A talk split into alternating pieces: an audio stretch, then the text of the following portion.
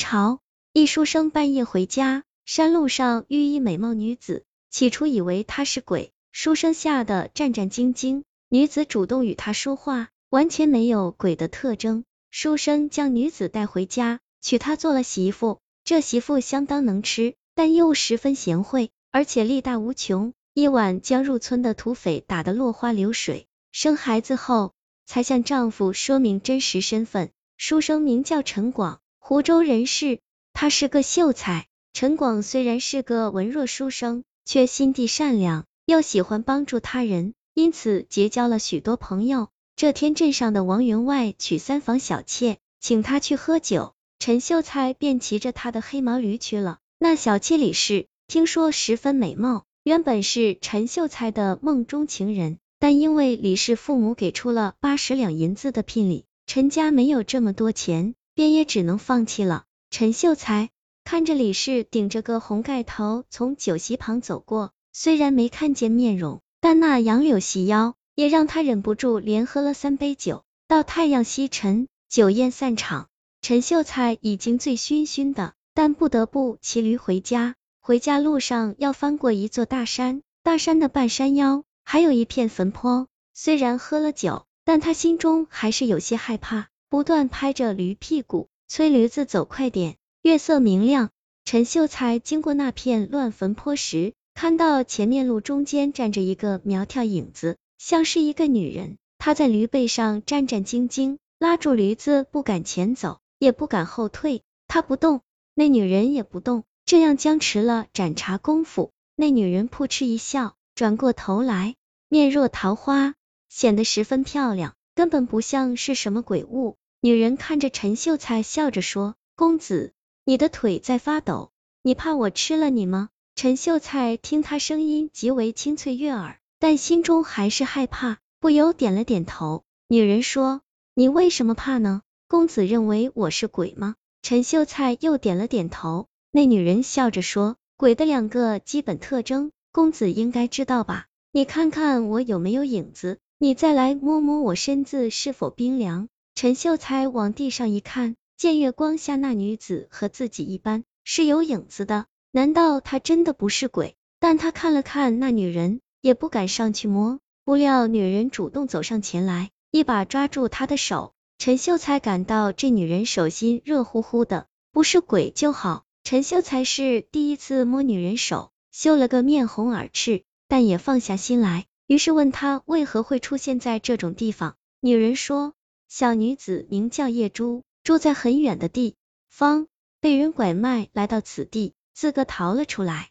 躲在这荒坟之中。如果公子怜惜，我可以跟着你去，做妻做妾都可以，绝无半点怨言。陈秀才听他这般说，万分惊喜。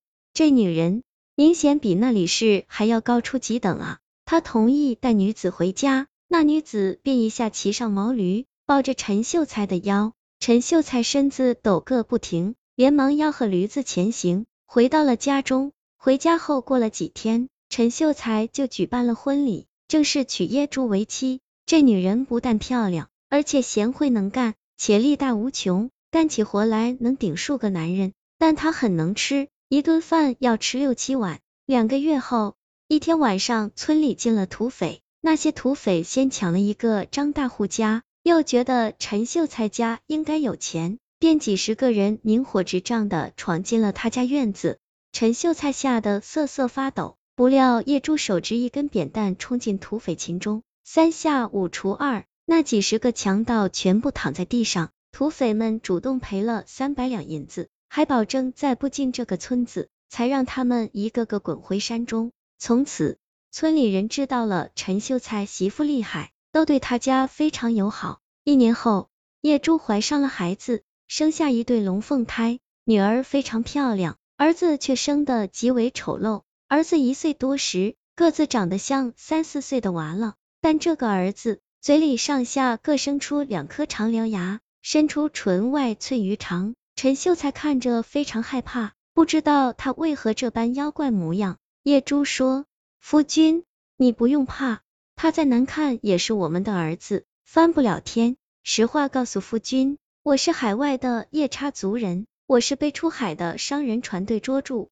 那商人头子好像叫郑和，被他的手下带到这边要贩卖的，我独自逃了出来。叶珠又说，我们夜叉族男人就是像儿子这样的，女人则与普通人类没有太大差别。男人嘴生獠牙越长越好，才能与野兽战斗。没想到五儿还是保留了这个特征。但儿子既然生下来了，为人父母，我们得帮他。准备了一番后，叶珠去厨房拿来火钳，他亲自动手，将儿子捆在板凳上，用火钳夹住他嘴中獠牙，不顾孩子挣扎哭叫，一一给他拔了下来。陈秀才看得心中发寒，这女人也太狠了。弄得儿子满嘴流血，痛昏过去。女人帮孩子嘴里止血，过了几天，他神奇的恢复了。后来再长出新牙，也变得正常。这孩子长大后十分好斗，和他妈一样力大无穷。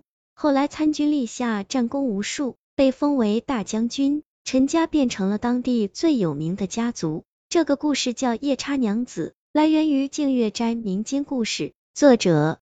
阿飞陈秀才娶了母夜叉，让人羡慕无比。这母夜叉不但漂亮非凡，而且十分能干，不但可以生儿育女，还可以看家护院，就算有时凶一点，也不是大问题。母夜叉为了让儿子能在本地生活，不被当成异类，狠心出手，将儿子的几颗獠牙拔掉。这其实向我们表达了一种教育子女的方式：该狠的时候就一定的狠。这样才能教育出好的子女。